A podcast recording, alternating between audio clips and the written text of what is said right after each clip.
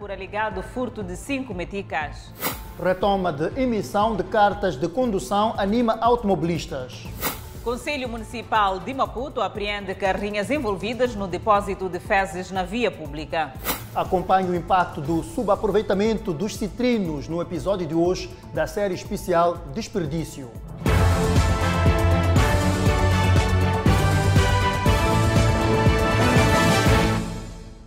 Noite, estamos em direto e em simultâneo com a Rádio Miramar e com as plataformas digitais. Mulher de 42 anos de idade é acusada de maltratar a filha menor de 6 anos no bairro Cobb, no município de Matola. A mulher está detida depois de ter agredido a filha com um cabo elétrico e queimado as mãos da menor com ferro de engomar.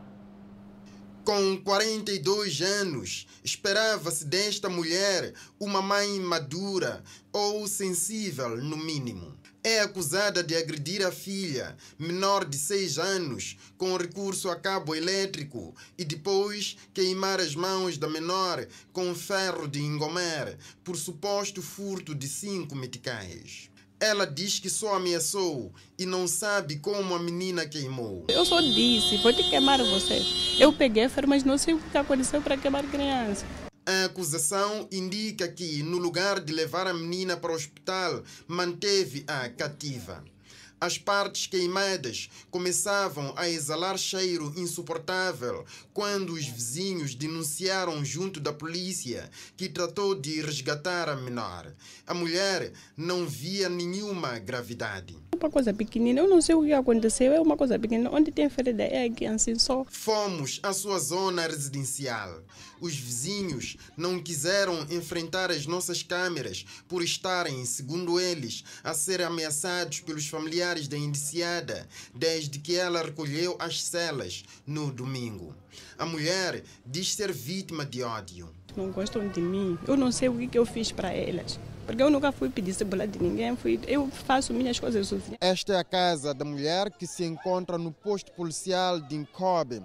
Aqui batemos a porta e ninguém nos atendeu, sinal de que ninguém cá está. A polícia nos informa que entregou a menor que sofre maus tratos aos familiares da mãe, que trataram imediatamente de levá-la a uma unidade hospitalar para cuidados médicos longe das nossas câmeras. Vizinhos dizem que a menor tem estado sob maus tratos, de tal forma que não passa um dia sem que se ouça seus choros e gritos de pedido de socorro.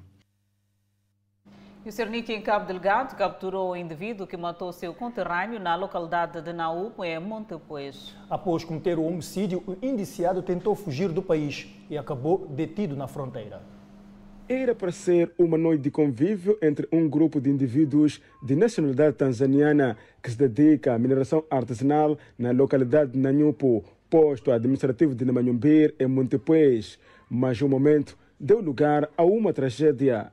Um desentendimento entre os integrantes do grupo que se encontravam a consumir álcool deu lugar a golpes no pescoço com recurso a estilhaço de garrafa de cerveja, o que viria a resultar em morte de um dos tanzanianos. Essa pessoa que foi matar ele não tinha qualquer problema com ele, só que ele estava a lutar com o outro, a conversa só. Depois ele leva uma garrafa, faqueou na cara, depois pus por aqui, cortou o gajo. O indiciado pela prática do crime macabro também é tanzaniano confessa o crime, mas diz não se lembrar de como teria surgido a confusão que viria a resultar na morte do seu concidadão. Ainda são visíveis os vestígios de sangue do crime que terá decorrido nesta barraca no final do mês de julho.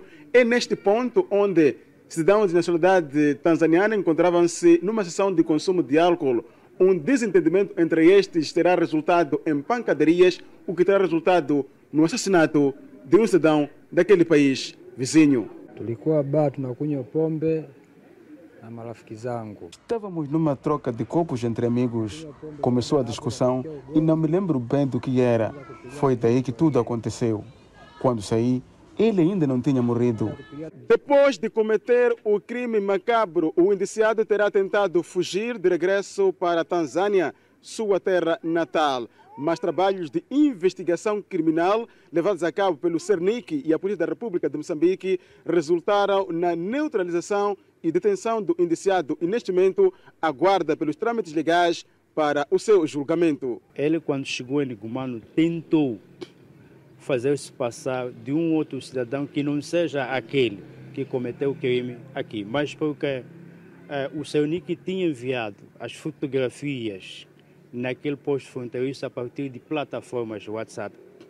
Não tinha como fugir. Simplesmente a força operativa que estava posicionada no posto fronteiriço de Nigomano, o que fez foi ligar para a Direção Distrital de Investigação Criminal do Monte Peixe para confirmar se tratava-se do mesmo cidadão. Dito e feito, depois desta confirmação, então foi detido. Depois do homicídio, os proprietários da barraca onde tudo aconteceu acabaram por abandonar a localidade de Nanhupo sem deixar rastros. Polícia captura suspeito de burla em estabelecimentos comerciais com cheques sem fundos na cidade de Maputo. A polícia deteve ainda polidor de viaturas acusado de roubar carro do cliente. Sem dinheiro fazia compras em estabelecimentos comerciais. O que os agentes econômicos não sabiam é que os cheques não tinham cobertura. Um dos suspeitos teria comprado estes telemóveis sem dinheiro na conta e acabou detido. Eu conheci a loja de chinês né, com um amigo meu. Uh, então uh, eu escolhi os dois telefones, né? Que era para fazer o pagamento através da borla, né? Uh, então eu fiz uma transação em que ele lá não recebeu o valor. E eu mandei alguém lá para ir buscar os telefones.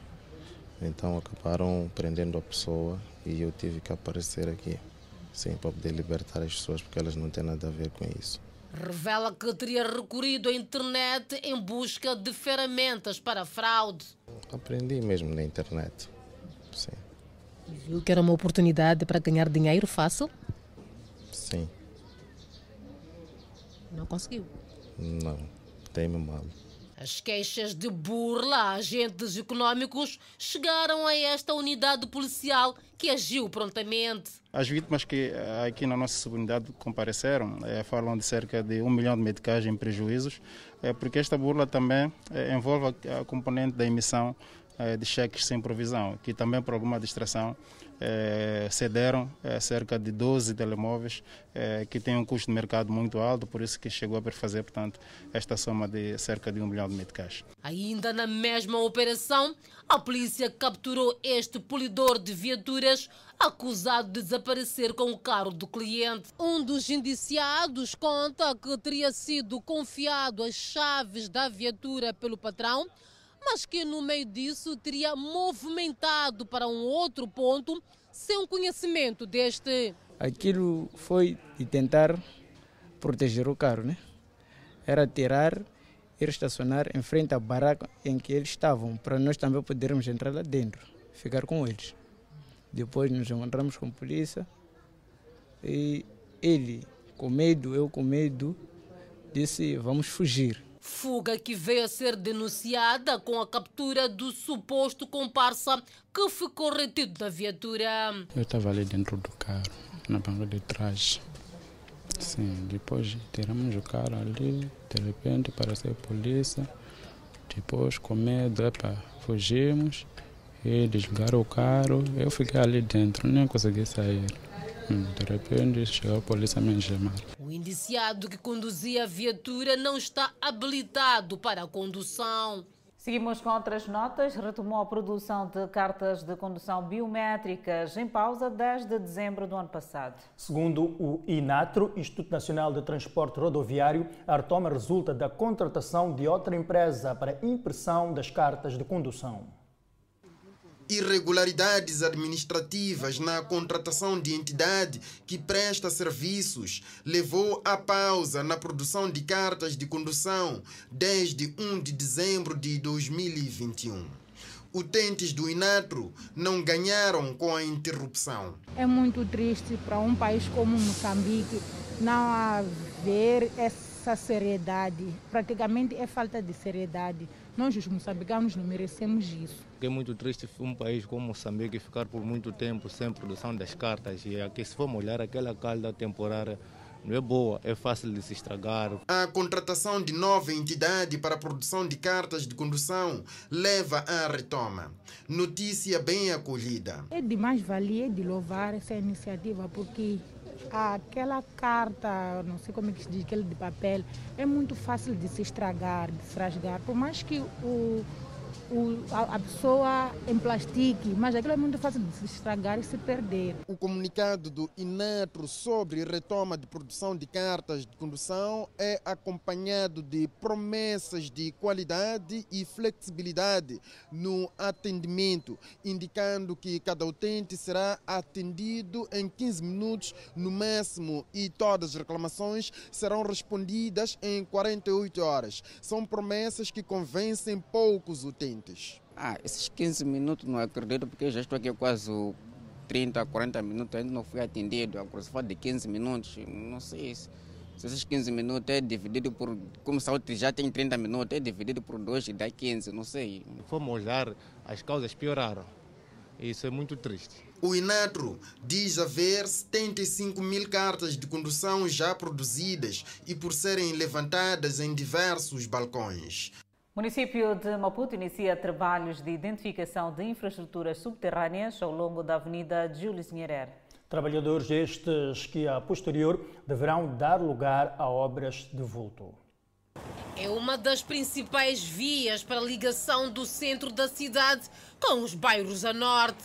Intervenções paliativas, como o tapamento de buracos, não se mostram eficazes para uma via que, pela acentuada degradação, o asfalto está a desaparecer em alguns pontos. Sr. Stefan tem viatura de suspensão baixa. Perdeu a conta das promessas para uma eventual reabilitação de vulto.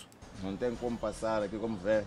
Está, está cheio, está esburacado. Muita gente prefere andar de lado a circular. Via que já não se mostra flexível para transportadores como Lourenço. Primeiro, organizar a, a nossa estrada para os carros andarem bem, porque agora, como agora está, estrada não está em condições, então, devido de, de coisa de desengrafamento, sei lá o que é, não chegamos a fazer a receita completa. O município de Maputo está a levar a cabo trabalhos de identificação de infraestruturas subterrâneas para aferir se poderão ser reabilitadas ou ampliadas. Ao que tudo indica, dentro em breve poderão iniciar obras robustas ao longo da Avenida Július Nyerere. Neste momento, o empreiteiro está a identificar condutas ao longo da via e depois disso poderão sim a passar para aquilo que são intervenções há muito aguardadas. Alguns utentes esperam por resultados positivos na via.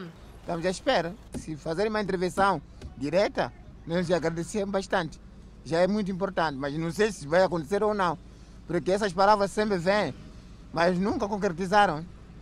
Então nós não temos certeza, a certeza só vendo as obras decorrer. As obras para a reabilitação desta secção, que parte da Praça dos Combatentes à Praça da Juventude, está orçada em cerca de 3,5 milhões de dólares norte-americanos. O município promete falar com mais detalhes dos trabalhos em curso na via brevemente. O nosso país produz anualmente cerca de 2 milhões de toneladas de frutas, sendo que entre 30% a 50% da produção de frutas e hortícolas são desperdiçadas por falta de incentivos para estimular o investimento em indústrias de processamento. Os produtores queixam-se ainda de falta de mercado e mecanismos para o escoamento de produtos que acabam apodrecendo, melhor dizendo, nas áreas de plantação. É verdade, Edson, é o que vamos acompanhar neste episódio da série especial do Fala Moçambique, Desperdício. Frutas e mais frutas no chão. Áreas extensas de produção. Muita comida desperdiçada. Se eu contar todo o distrito de Inharime, pode ir mesmo ante uh, 50 mil toneladas, apodrecer. Eu estou a dizer a verdade isso. A única alternativa é alimentar outras espécies. Ultimamente eu sou tentar de qualquer maneira ou dar uns porcos só.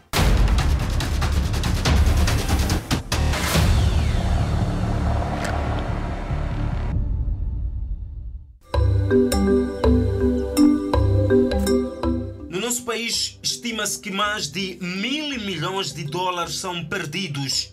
Isso durante ou pós-colheita. É tanta fruta perdida que poderia ser consumida por tanta gente e comercializada para todo o país, exportada para outros cantos do mundo. Infelizmente, isto é o que se pode notar. Frutas e mais frutas podres. A nossa viagem é para a província de Inhambane.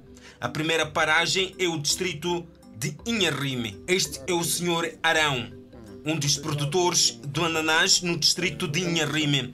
Produz numa área de 30 hectares. Convidou-nos a passear pela extensa área de cultivo para ver a podridão dos ananases. Tenho muita produção neste mês de. de, a- a- de- começamos a ter problemas de venda no mês de maio. Junho, não, não tivemos nenhuma pessoa que veio comprar. E este mês também de julho é a mesma coisa. Um exemplo concreto é o que vocês viram, no- o ananás está a apodrecer. Inharime tem extensas áreas de produção e os produtores estão lá, se esgrimindo na produção. Produção que poderia ajudar a muitas famílias que vivem com fome e sem nada para comer. Ah, O ananás está a apodrecer. Esse é que é o problema que nós temos. O mesmo acontece na machamba do Sr. Alfredo. É produtor desde o ano 2014. De longe, tudo bonito, mas por perto a fruta demonstra que não está em condições para o consumo. A finalidade é alimentar outras espécies. Sim, sim, perde-se mesmo, assim mesmo. Enquanto na machamba é preciso ser sachado mensalmente. O problema agrava-se quando os macacos invadem as machambas. Macacos é, sempre anda, só à noite não anda, de dia anda. E não tenho condições para fugitar os macacos. Fruta madura, pronta para o consumo. Para evitar que os macacos façam a festa nas machambas, os produtores tentam escoar a produção, mas é somente tentativa. A falta de vias de acesso para o escoamento aumenta ainda mais o desperdício da fruta.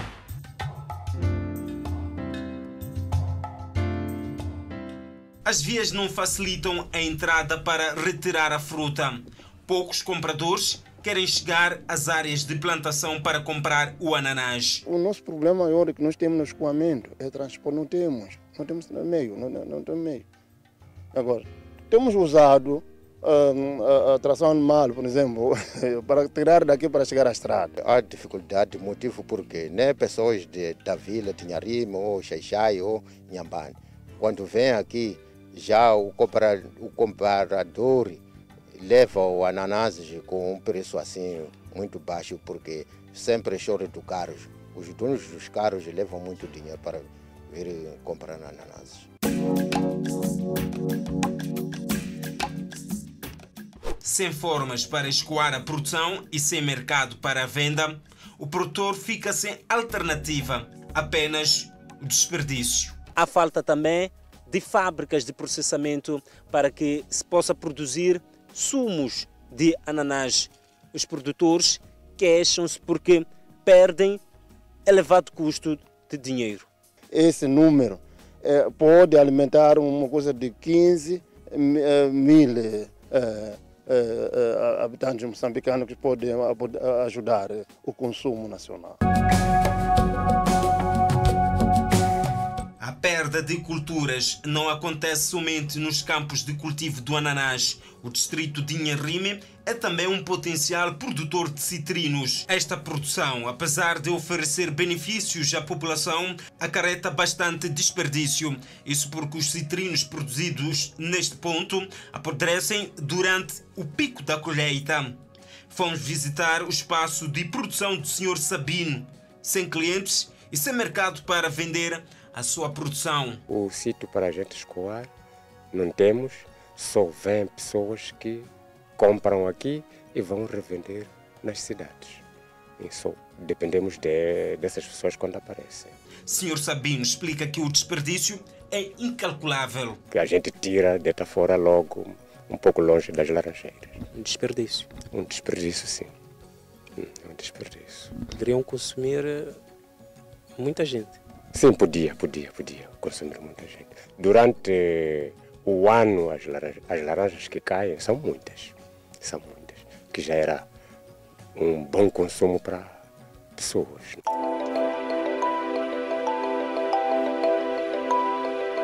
A senhora Fernanda vive na base do rendimento que vem das laranjeiras. Tem deitado fora grandes quantidades de laranjas que poderiam ser consumidas por muita gente. Porque de verdade as laranjas caem, não posso dizer quanto, mas a gente perde muita laranja.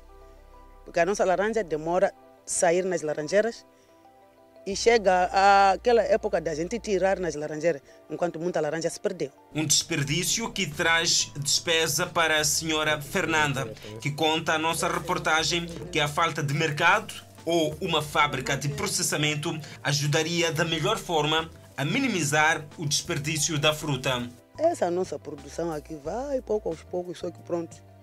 Não temos como levar esse produto ao mercado. O nosso produto não tem mercado, está acabando mesmo cair. Estamos numa área de produção, numa área de produção de 100 hectares. Aqui a produção é de forma excessiva. Produz-se manga e a laranja. Numa época de manga, naquele lado do pomar estaria a manga embaixo. E neste momento é o período da laranja. A laranja também está aqui. Um total desperdício. Um desperdício que poderia alimentar quase todo o distrito. Daquilo que se produz neste ponto onde estamos, somente 20% é que é comercializado. São, são 25 a 30 toneladas de manga que produzimos por ano e aproveitamos só 5% dessa quantidade, então a quantidade de desperdício é maior. Para evitar o desperdício, há trabalhos com os outros setores para oferecerem a fruta aos necessitados. Aqueles que necessitam, nós temos dado, temos vezes já que temos levado para as penitenciárias a nível do distrito, temos oferecido manga, laranja, tangerina. Ao longo da Estrada Nacional número 1, as senhoras desdobram-se à busca do sustento. Vendem citrinos a viajantes que atravessam a rodovia. O desperdício não acontece somente nas áreas de plantação, mas também para estas senhoras que compram para revender a tangerina e a laranja ao longo da Estrada Nacional número 1. Fala-se de grandes quantidades de perda, até mesmo em valores. Já acostumamos, mesmo apodrecer. Cada bacia, às vezes, quando venderam pelo menos três dias, quatro dias, apodrece mesmo, deitamos. Já acostumamos. Diretora dos Serviços Distritais de Atividades Econômicas reconhece haver um desperdício grande da fruta que poderia ser consumida por tanta gente ou poderia ser usada para a produção de sumos. Acabamos tendo aqui, a nível do distrito, uma fábrica que processa a variedade, a variedade de frutas. Uma delas é manga, fazem ananás também, processam também o coco, processam a banana, por aí fora. Então, esses nossos produtores que se focalizam concretamente na produção da manga, eles conseguem evacuar o seu produto até esta fábrica para o seu próprio processamento.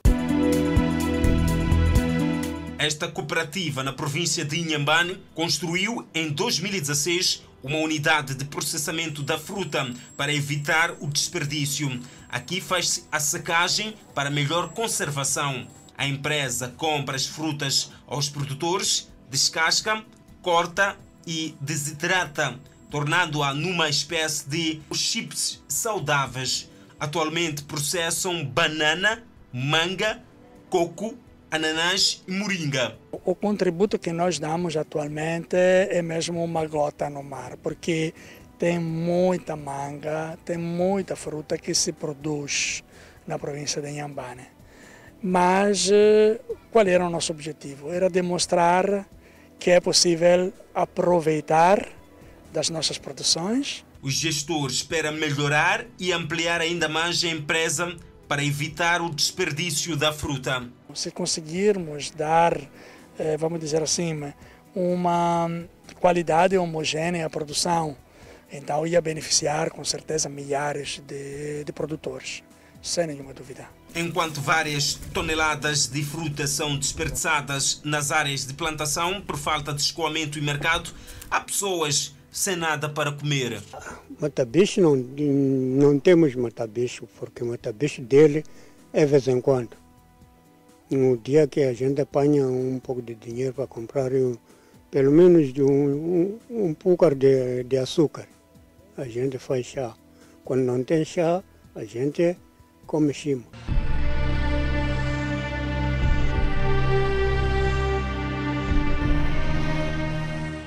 Primeiro-ministro Adriano Maleano defendeu há dias que os moçambicanos devem se engajar no trabalho e no aumento da produção e produtividade como forma para conter a subida de custo de vida. O dirigente sublinhou que o executivo, através do Ministério da Indústria e Comércio, está a trabalhar no sentido de organizar quem é produtor, distribuidor, retalhista e informal. Mas não é o que se pode ver, pelo menos por aqui.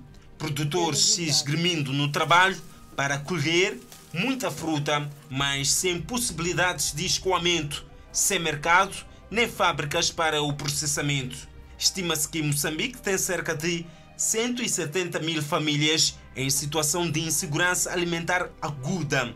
Ver tanta fruta assim sendo desperdiçada todos os dias por falta de mecanismos chega a partir o coração e embrulhar o estômago. Não perca amanhã no terceiro episódio.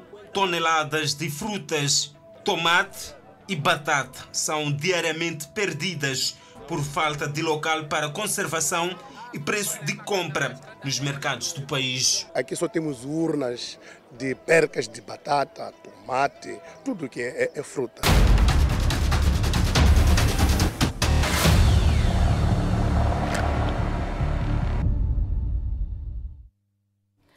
O desperdício acontece também com o ananás Chibabava, onde os vendedores e produtores no distrito, em Sofala, queixam-se da falta de compradores. Segundo a comunidade daquele ponto da província de Sofala, o ananás está a apodrecer nas machambas.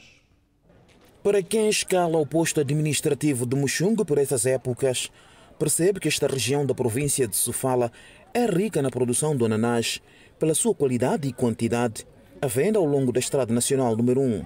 Sempre que chega a altura de retirar o produto da machamba, levanta-se o velho problema, o da falta de mercado para a comercialização desta fruta, rica em nutrientes que contribuem para evitar doenças e manter a saúde em dia. Falta de cliente, sim. Quando tiver cliente aqui, ananás, vamos sair bem também. Da machamba também vamos apanhar pouco dinheiro. Quanto é que está, assim? Qual é o preço? É 100 meticais, 6 ananás. 100 meticais, 100 ananás. Veja Sim. só. 6 ananás, 100 meticais. Sim, seja... E ainda fa há falta de compradores. Sim, falta de comprador mesmo. Seja, nós são 100 meticais. Quando ser muito caro, 5 nós é 100 meticais. Mas tem falta de comprador. A pressão ou a procura pelo cliente denota sempre que chega um transporte semicultivo de passageiros. Os vendedores de ananás, como também da castanha, correm todos ao mesmo tempo à procura de cliente para a venda do seu próprio produto. É sempre assim. E é isto que acontece todos os dias aqui no posto administrativo de Muxungue, na província de Sofala. Correr, correr aqui a tentar vender. Quando o carro para, nós correr, outros é pisado com carro. Mas isto não desmotiva as famílias camponesas de Muxungo de continuar a produzir o ananás com esperanças de que dias melhores virão. Aqui, os produtores pedem uma fábrica de processamento do ananás para fazer face às grandes quantidades que, segundo eles, estão a apodrecer nas suas machambas. Chega a apodrecer na machamba, porque não, não, há, não há muitas clientes aqui que compram, que compram ananás. Na machamba está cheio, até está a continuar mais outras até dezembro. Ah, sim, podia também temos, temos fábrica, fábrica aqui. Podia o quê? Podia fazer também o consumo de ananás. Gostaríamos de ter pelo menos uma fábrica para vir nos ajudar também. Ananás aqui é muita. As autoridades locais afirmam que o conflito militar que agudizou-se nesta região em anos passados retraiu um investidor que pretendia montar uma fábrica de processamento do ananás de Muxungue. Enquanto a fábrica de processamento de que foi prometida à comunidade demora a chegar, como forma de incentivar os produtores, anualmente as autoridades da província promoviam nesta região feiras do ananás, que eram vistas como uma janela de oportunidade para a comercialização desta fruta em grandes quantidades. Nos últimos dois anos, a feira não aconteceu devido à pandemia da Covid-19. Espera-se que a mesma retome em finais deste ano. A semelhança do ananás, em Muxungue, pode também ver a venda em abundância castanha do caju. O Conselho de Ministros fixou hoje o período de fevereiro a abril de 2023 para a realização do recenseamento eleitoral de raiz para as eleições municipais. Na mesma sessão foi anunciada a nomeação do antigo ministro da Defesa, Jaime Neto, para o cargo de PCA da Imprensa Nacional. No primeiro semestre de 2023, a máquina administrativa eleitoral vai trabalhar no recenseamento de raiz nos municípios que vão realizar as sextas eleições autárquicas. O decreto que, sob proposta da Comissão Nacional de Eleições, fixa o período de 20 de fevereiro a 5 de abril de 2023 para a realização do recenseamento eleitoral de raiz para as sextas eleições autárquicas nas áreas de jurisdição administrativa das autarquias locais. O porta-voz do Conselho de Ministros anunciou que o antigo ministro da Defesa Nacional, Jaime Neto, exonerado pelo presidente da República, Filipe Jacinto Inhosse, em novembro de 2021, vai agora desempenhar novas funções. A resolução que nomeia Jaime Bessa Augusto Neto para o cargo de presidente do Conselho de Administração da Imprensa Nacional de Moçambique, EP, portanto, empresa pública. O Conselho de Ministros decidiu ainda que vai submeter à Assembleia da República a proposta de lei de investigação em saúde. Identificada a empresa de sucção de fossas que deitou fezes na via pública. Exportações agrícolas registram aumento de 69%. Notícias para acompanhar o desenvolvimento daqui a pouco. Vamos observar um brevíssimo intervalo.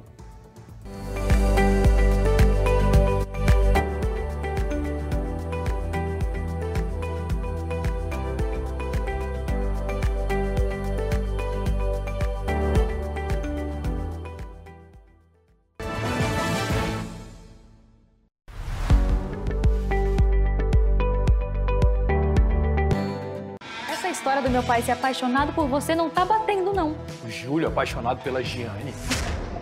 Ai, Alessandro. Será que tu sempre foi apaixonada pelo meu pai? Aquela lá mente de uma forma que eu nunca vi igual, sabe? Parece que ela acredita na mentira dela. O que importa, meu amor, é que eu nunca te traí. Não mesmo, Jane. Hoje, às 21 horas, penúltimo episódio de todas as garotas em mim.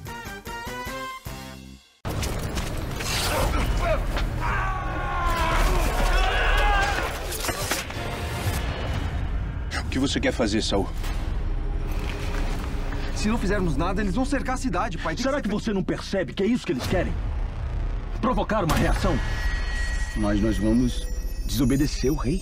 Nós vamos tomar a guarnição dos filisteus. Como é que é? A série Reis está de volta. Enlouqueceu, Jonatas! Quinta, dia 11, às 21 horas.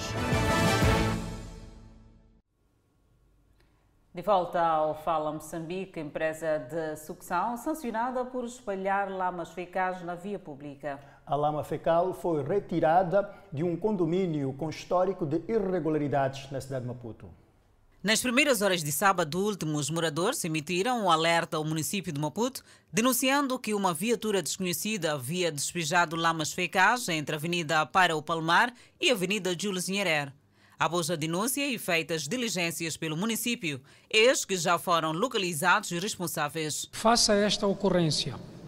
Uma equipa da fiscalização do Serviço Municipal de Ambiente e Salubridade isolou a área e procedeu ao rastreio da circunvizinhança com vista a identificar a origem dos resíduos, tendo-se descoberto como origem dos mesmos o condomínio Golf, localizado na rua do Rio Inhamiara, onde na véspera havia sido efetuada uma operação de esvaziamento de fossas. Sotormino Chembes, diretor das infraestruturas urbanas, fala do processo de manuseamento deste tipo de carga. Existem procedimentos para manuseamento daquele tipo de carga e existe um local adequado onde se devem depositar.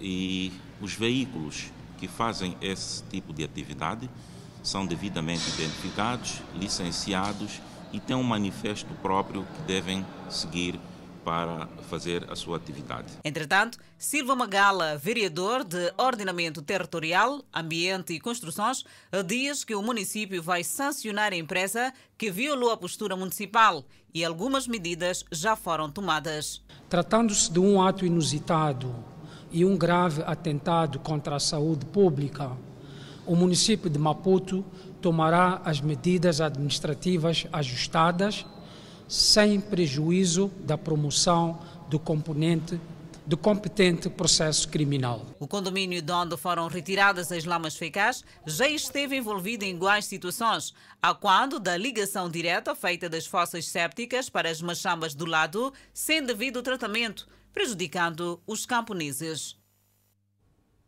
A autoridade tributária na Zambésia pretende arrecadar este ano mais de 2,4 mil milhões para o cofre do Estado.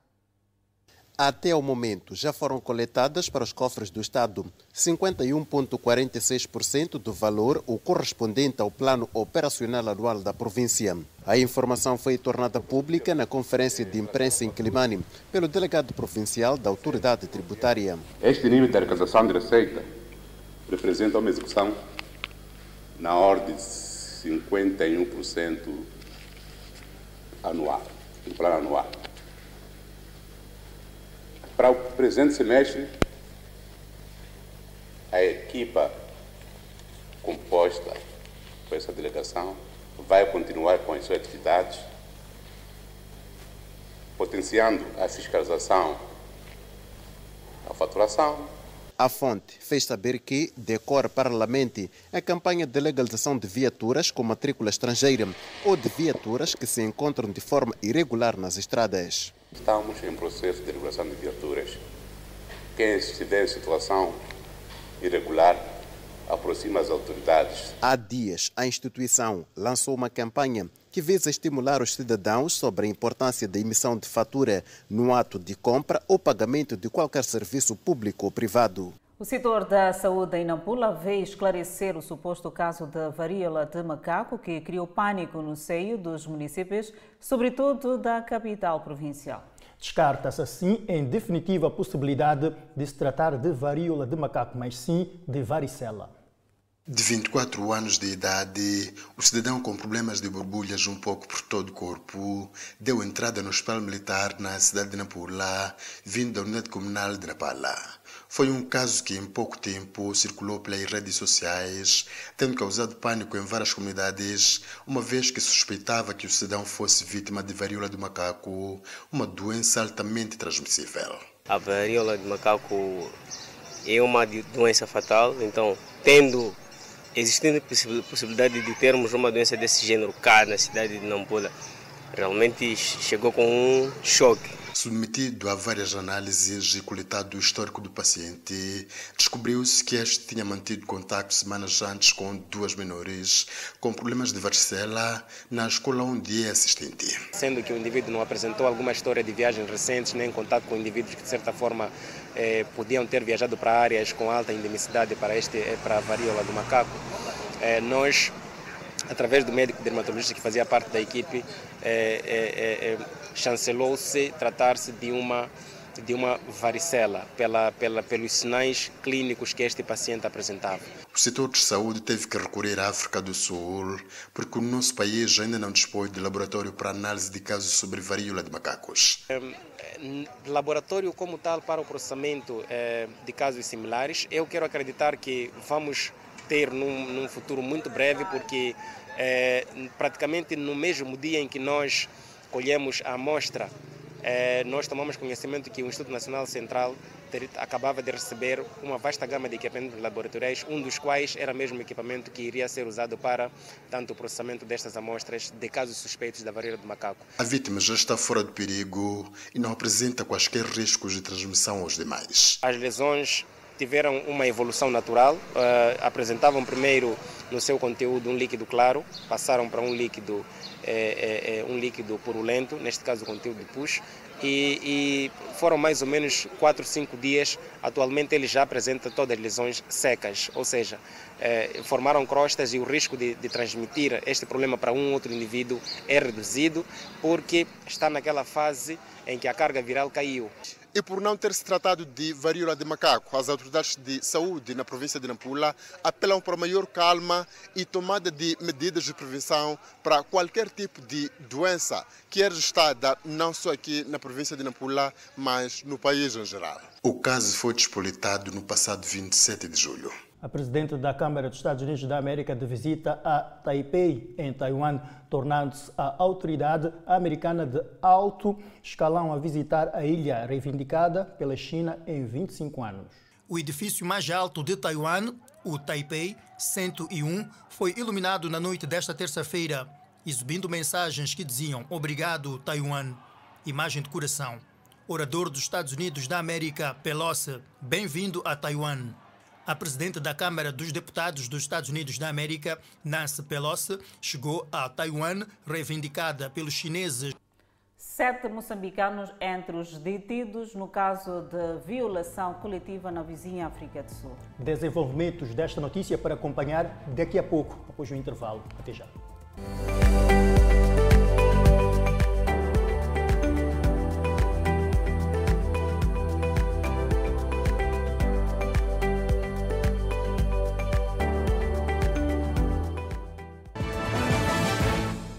De volta ao Fala Moçambique e seguimos até a província de Inhambane. Onde dezenas de jovens da cidade de Baxix estão a beneficiar de formação para garantir o autoemprego. A iniciativa é da idealidade local. Edson tem 19 anos de idade, abandonou a escola ainda cedo. Sem formação acadêmica nem arte, o futuro fica cada vez mais sombrio. Para inverter o cenário, aderiu aos projetos de formação de jovens em saber fazer, onde aprendeu a transformar o ferro em objetos úteis para o homem. Eu sei fazer, praticar janelas, fogão, fogões e outras coisas, tripés e outras, etc, etc. Entrou aqui a fazer o quê? Para fazer a, a na parte, estou na parte de serralharia. A semelhança do Edson, Gércia também seguiu a mesma oportunidade no ramo de corte e costura. Já sei fazer vestidos, sei cortar blusas também, já sei. Ok, esse vestido você que preparou? Sim. O Edil disse que a meta é formar grande número de jovens a nível dos bairros para suprir o déficit de falta de emprego. Nós queremos pedir aos, aos pais encarregados de educação deste bairro é que continue a mobilizar os seus filhos, seus jovens, seus netos para aderir a essas formações, porque quando esperam o emprego na, no Estado, que não tem sido fácil, eles podem ir fazendo alguma coisa para a sua sobrevivência. O investimento, segundo Fernando Bampo, é de pouco mais de 300 mil por cada kit de equipamento usado para aprendizagem. E a nossa missão é para todos os bairros. Essa é é a nossa missão. Daqui a pouco tempo vamos voltar a atacar outros bares. Já adquirimos outros, outros kits. A partir da próxima semana vamos atacar outros bairros que ainda não fizemos a entrega desses, desses kits para a formação de jovens. As formações são gratuitas. As exportações agrícolas registraram um incremento na ordem de 69%. De acordo com o porta-voz do Conselho de Ministros, trata-se de resultados do fomento promovido pelo programa Sustenta. As exportações de produtos agrícolas cresceram na ordem de 127 milhões de dólares no primeiro semestre de 2022, se comparado com o igual período de 2021. As culturas fomentadas pelo Programa Sustenta tiveram uma contribuição nesta cifra na ordem de 30% e projeta-se um incremento, na medida em que o pico de comercialização agrícola acontece no segundo semestre. Gostaríamos de acrescentar alguns elementos relativamente à balança comercial do setor agrário do primeiro semestre deste ano, para referir que foi registrada uma evolução exponencial das exportações agrícolas, portanto de 183 milhões de dólares em 2021 para cerca de 310 milhões de dólares para o período que nos referimos em 2022. Estes números animadores estão a ter impacto direto na estabilidade de preços de alguns produtos de cesta básica, designadamente arroz, milho e farinha de milho. Este crescimento, este aumento nas exportações foi impulsionado pelo aumento da exportação de leguminosas, que passaram de cerca de 14, uh, de 14 milhões de dólares para cerca de 48 milhões de dólares pelas amêndoas, que passaram de cerca de 14 milhões de dólares para 69 milhões de dólares. As oleaginosas, que passaram de cerca de 44 milhões de dólares para cerca de 80 milhões de dólares. E todas estas culturas no contexto do sustenta. O porta-voz do Conselho de Ministros explicou que, por outro lado, as importações registram uma subida de 19%, impulsionadas pelo óleo alimentar. Sete moçambicanos fazem parte de um total de 84 detidos em conexão com a violação sexual coletiva de modelos na vizinha África do Sul. Os acusados já estão a ser ouvidos no tribunal no país vizinho. São no total 84 pessoas detidas pela polícia sul-africana, incluindo sete moçambicanos, por suspeita de violação coletiva de oito modelos perto de uma mina abandonada em West Village um subúrbio de Carltonville, província sul-africana de Gauteng. De acordo com as autoridades sul-africanas, as vítimas estavam a gravar um vídeo musical quando surgiu o grupo armado de garimpeiros vestindo cobertores. Fred Kekana, comissário do Distrito Policial de Westlands, conta que as detenções foram graças à colaboração da comunidade. We managed to arrest 17 more estes dispararam vários tiros para o ar e ordenaram que o grupo se deitasse antes de roubar celulares, bolsas e equipamentos de filmagem. A vítima mais nova, uma jovem de 19 anos de idade, teria sido violada por 10 homens sob a mira de uma arma de fogo. So you can imagine the state of uh, the state of health. O partido ANC reconhece que o crime é chocante mas que não pode minar as relações entre África do Sul e Moçambique. Foreigners, particularly those from our sister country Mozambique. Os acusados estão a ser ouvidos no tribunal de Krugersdorp e poderão enfrentar acusação sobre violação sexual, mineração ilegal, violação da lei da migração, posse de bens suspeitos de roubo. Continuamos com a atualização da informação do Fala Moçambique. A Assembleia Provincial de Inhambane satisfeito com as atividades desenvolvidas pelo Executivo Provincial no primeiro semestre deste ano. Crescimento da rede escolar para reduzir as distâncias percorridas pelas crianças, reabilitação de salas de aula, distribuição de carteiras, melhoramento das vias de acesso são algumas das ações desenvolvidas pelo Executivo de Inhambane no primeiro semestre deste ano e que mereceram a apreciação positiva por parte da Frelimo na Assembleia Provincial de Inhambane. Os resultados alcançados pelos órgãos de governação descentralizada da província de Inhambane durante o primeiro semestre são satisfatórios de acordo com o desempenho da produção global e das metas estabelecidas nas prioridades 1 e 2. Em suma, prioridade 1, desenvolvimento da capital humana e justiça social, execução situa-se em ordem de 72,7%. Na prioridade 2, crescimento econômico, a produtividade e a geração de emprego, o desempenho foi de 56%. 0,5%. Por sua vez, a RENAM diz não reconhecer os referidos avanços apontados pela Frelimo e enumera alguns problemas que minam o desenvolvimento de Inhambane. Fazendo a comparação também do ano passado, deste ano para o próximo, esta aqui está aquém daquilo que são as projeções, portanto, do quinquênio 2024. E a outra questão aqui tem a ver com o fator que tem a ver com aquilo que é o orçamento para o salário do gabinete do, do, do, do governador da província. Isto é, então, a receita decresceu comparativamente e nós acreditamos para esta depreciação desses salários para o gabinete não vai motivar a esses funcionários Apesar dos avanços apontados pela Frelimo a nível da Assembleia Provincial de Inhambane, o respectivo presidente mostra-se preocupado com a fraca operacionalização do ensino técnico a nível da província e recomenda Daniel Chapo a inverter o cenário. Mesmo com estes resultados, temos a recordar ao Conselho Executivo Provincial, liderado por Vossa Excelência, Sr. Daniel Francisco Chapo, governador da província, para que continuem a envidar esforços para que sejam operacionalizadas as escolas de ensino técnico profissional, como são os casos dos distritos de Mabote, Inhamussa e Família Rural e Omino, pois só há desenvolvimento quando o capital humano tiver capacidade de saber fazer orientado às reais condições da nossa província. Na oitava sessão ordinária da Assembleia Provincial de Inhambane, foi informado que a província coletou perto de 68 mil milhões de meticais, valor correspondente a pouco mais de 50% acima do planificado. O governo apresenta balanço de implementação do Plano Econômico e Social. Esta e outras notícias para acompanhar dentro de poucos minutos. Vamos observar mais um intervalo.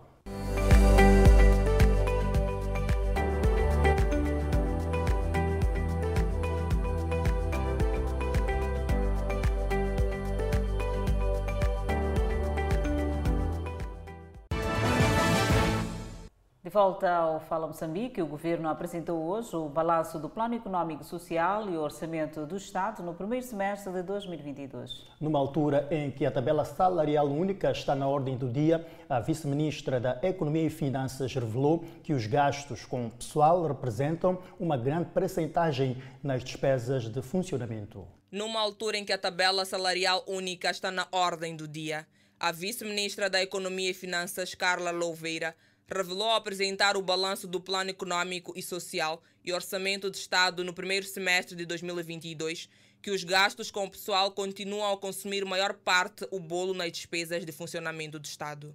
Ressaltamos finalmente, no tocante às despesas, que as despesas de funcionamento continuam a ocupar o maior bolo orçamental, em 76,1%, e dentre estas, portanto, continuamos a ressaltar as despesas com pessoal, que ocupam uma fatia de 58,9%. Do lado da arrecadação de receitas, a execução do orçamento revela que a cobrança de receita de Estado foi de mais de 133 mil milhões de meticais, correspondentes a 45,6% da meta anual.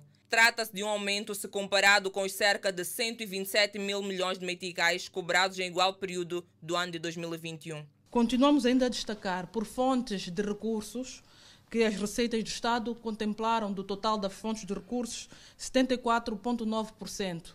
E as demais fontes, como crédito interno, ocuparam 17,5%, créditos externos 3%, donativos externos 2,9% e mais-valias, portanto, o remanescente. Apesar dos desafios, o governo assinala avanços em alguns indicadores. As prioridades e pilares que mais contribuíram, portanto, para a realização deste balanço é, portanto, a prioridade do desenvolvimento do capital humano, uh, o crescimento econômico, mas também o desenvolvimento sustentável dos recursos naturais, que tiveram crescimentos de 57%, 42% e 56%, respectivamente. O Conselho de Ministros nota a estabilidade macroeconômica, apesar das adversidades que Moçambique enfrenta. Conhece os desafios das crianças autistas que enfrentam dificuldades em Moçambique.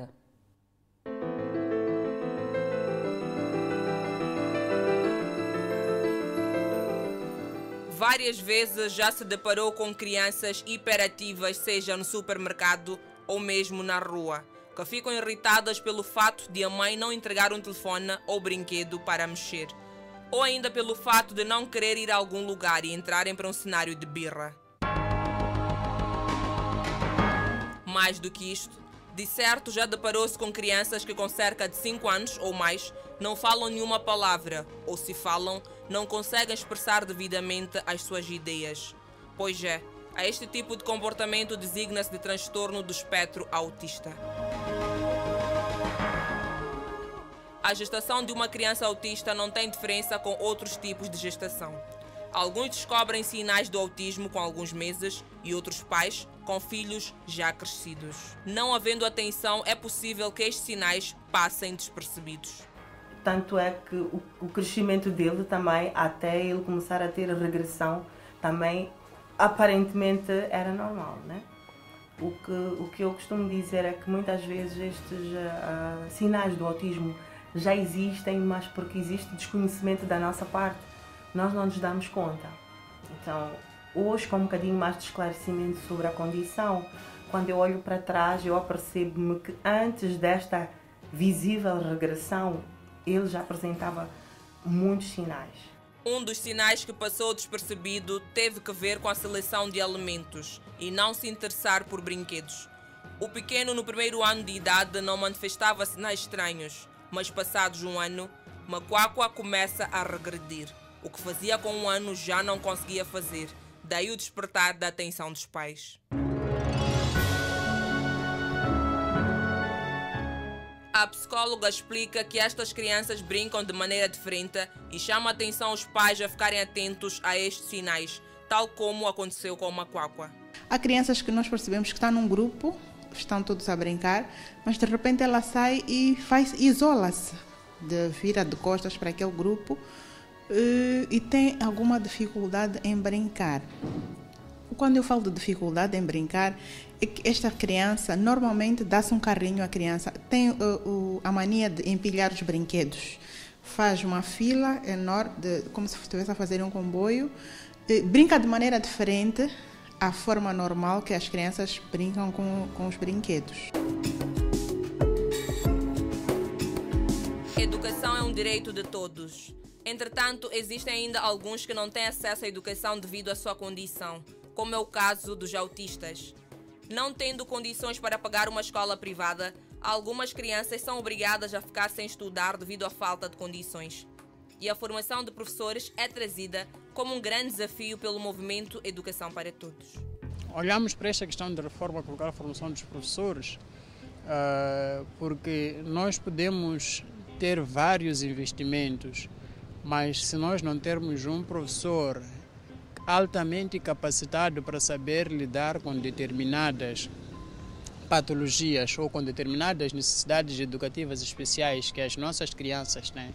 Ideia corroborada também pelo sociólogo José Bambo. Durante o processo de formação uh, técnico-profissional como professor, uh, matérias como uh, ligadas ao tratamento de crianças com deficiência, crianças com autismo, ou diferentes, porque são abordados como necessidades educativas especiais como um todo, esta abordagem no atendimento em sala de aula acaba não tendo uma especificidade. Em alguns casos, o autismo surge em famílias com um número considerável de filhos que já têm experiências com bebés, mas no caso de Shaida foi diferente. Pais de primeira viagem.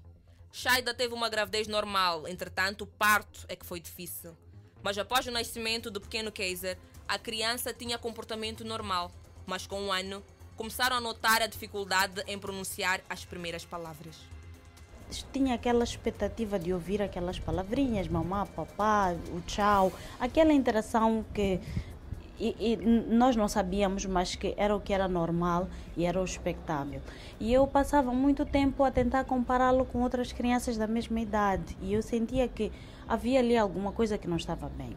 Vamos agora olhar para o câmbio do dia, onde o dólar está a 63,24 meticais à compra e 64,50 meticais à venda. O euro está a 64,61 meticais à compra contra 65,90 meticais à venda. Por fim, a divisa sul-africana, o RAND, está a 3,82 meticais à compra e 3,90 meticais à venda. Seguimos com os destaques. E logo a seguir, já intervalo, o espaço de comentário com Paulino Costa. Até já.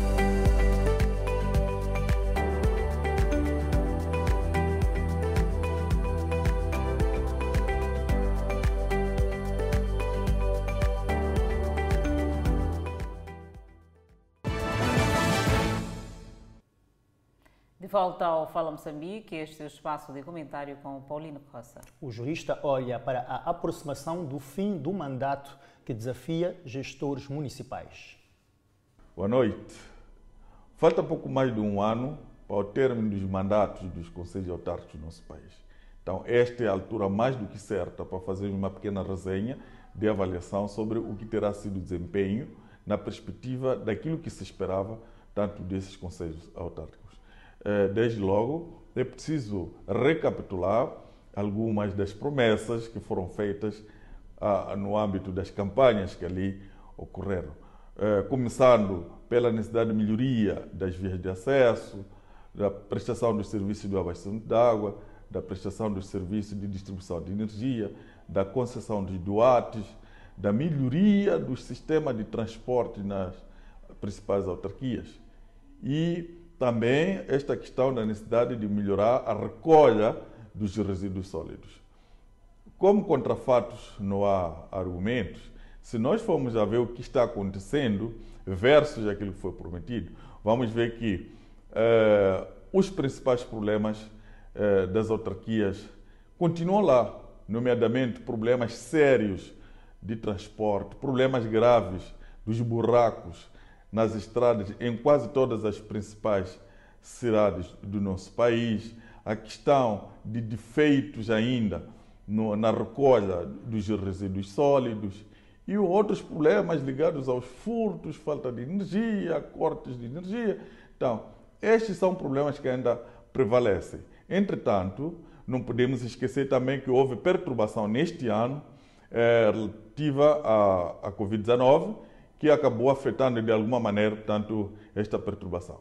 O que é preciso arrepender mesmo é o fato de que alguns começam a acelerar agora o passo para dizer que cumpriram, tanto tendo os olhos colocados nas próximas eleições. Isto não pode ser, tem que ser feito de forma estrutural para o bem dos moçambicanos. Até a próxima oportunidade. Seguimos com a atualização de notícias fora de portas. O ministro da Defesa russo disse esta terça-feira que as forças do seu país destruíram vários equipamentos militares na Ucrânia.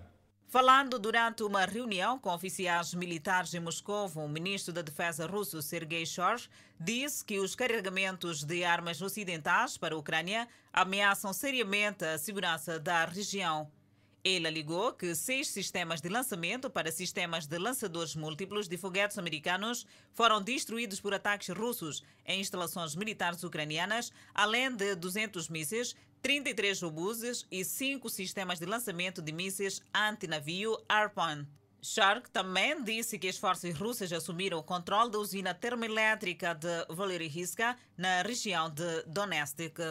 O número de mortos por inundações maciças em Ketchuk subiu. Autoridades acreditam que o número ainda vai aumentar e pode levar semanas para encontrar todas as vítimas. Danos a estruturas e a chegada de má chuva forte dificultaram os esforços para ajudar os moradores de Ketchuk este domingo, enquanto os moradores de Apalachia tentavam recompor a vida. Alertas de enchentes foram emitidos para pelo menos oito condados do leste de Ketchuk. 37 pessoas são dadas como desaparecidas, enquanto as operações de busca e resgate continuam de acordo com a agência que gera assuntos de emergências. Abrigos foram abertos para vítimas de enchentes em Ketchuk e já soma-se 380 ocupantes. O chefe do Departamento da Guarda Nacional dos Estados Unidos da América disse que cerca de 400 pessoas foram resgatadas por helicóptero da Guarda Nacional de Enchentes em Ketchuk. O general Daniel Hugson estimou que a Guarda resgatou cerca de 20 pessoas de barco de áreas de difícil acesso. Parte de uma universidade foi destruída após ataques russos numa região da Ucrânia. Parte de uma universidade foi destruída junto com lojas e vários prédios após uma série de ataques russos durante a noite de segunda-feira em Mykolaiv, disse o governador da região. De acordo com as autoridades, uma área foi atingida por um sistema de foguetes de lançamento múltiplo e outra por mísseis S-300. Quartos de uma universidade foram totalmente destruídos junto com lojas e vários arranha-céus. Uma pessoa, que é o guarda da universidade, ficou ferido, mas nenhuma morte foi relatada. O Serviço de Estado de Emergência Regional compartilhou imagens de trabalhadores limpando prédios e tanques de armazenamento de óleo danificados. Espreitamos a página cultural. Artista e apresentador Daigo Boy foi distinguido pela revista Forbes África como um dos 20 melhores músicos para o futuro da música a nível do continente africano. Daigo é o primeiro músico moçambicano a entrar para a lista. É exorbitante, é, é um sonho realizado. Trabalhou e sua presença foi notória. É assim que a Forbes África, uma das maiores e mais prestigiadas revistas, destacou na sua edição agosto-setembro o cantor e apresentador Daigo Boy como um dos artistas mais influentes para o futuro da música africana. Foi numa altura de Covid, numa altura estávamos com tudo fechado em que eu apostei mais na área digital e graças a este mundo digital eu, eu, eu consegui a, a lá chegar e, e, abrir novas portas que foram horizontes que até a, chegaram aos olhos de, de, de, uma revista de prestígio, a, de uma marca de prestígio, que não só é uma revista, mas uma plataforma também para olhar para figuras relevantes a nível mundial e concretamente aqui a, nível africano. Então, felicidade, ainda não me caiu a ficha bem, bem, bem. A ficha ainda não caiu, mas foi o seu trabalho discográfico com 21 faixas intitulado Frescolândia Volume 1, lançado em 2020 e fortemente promovido no mundo digital, que lhe rendeu a distinção. É como eu me posicionei no mercado no, no, no final das contas. Uh, tenho tenho uh, uh, um trabalho que é um trabalho fixo, que é aqui na, na televisão Miramar, no programa Atrações, que tem uma visibilidade muito grande e eu acho que também o mundo digital que alcança a Miramar, os seguidores que a Miramar tem, influenciaram com que também eu tivesse uma visibilidade boa para conseguir chegar até onde cheguei. Então acho que combinou com isso e sem tirar também o trabalho que eu faço em termos mesmo de olhar para a cultura e música moçambicana. Daigo é o primeiro moçambicano a integrar a lista de artistas destacados na Forbes África, juntando-se a outros renomados artistas africanos como David, Master KG, Wizkid, Lira, DJ Maporissa, Black Off, entre outros. Sonhar eh, não paga imposto, como costumamos dizer aí na gíria moçambicana. Eh, eu acho que tudo começa com um sonho. Só ganha que luta. Yeah. E ainda não cheguei no ponto, né? Exportar beats mais que até o forte. É com esta distinção que colocamos ponto final ao Fala Moçambique. Grato pela preferência. Até mais.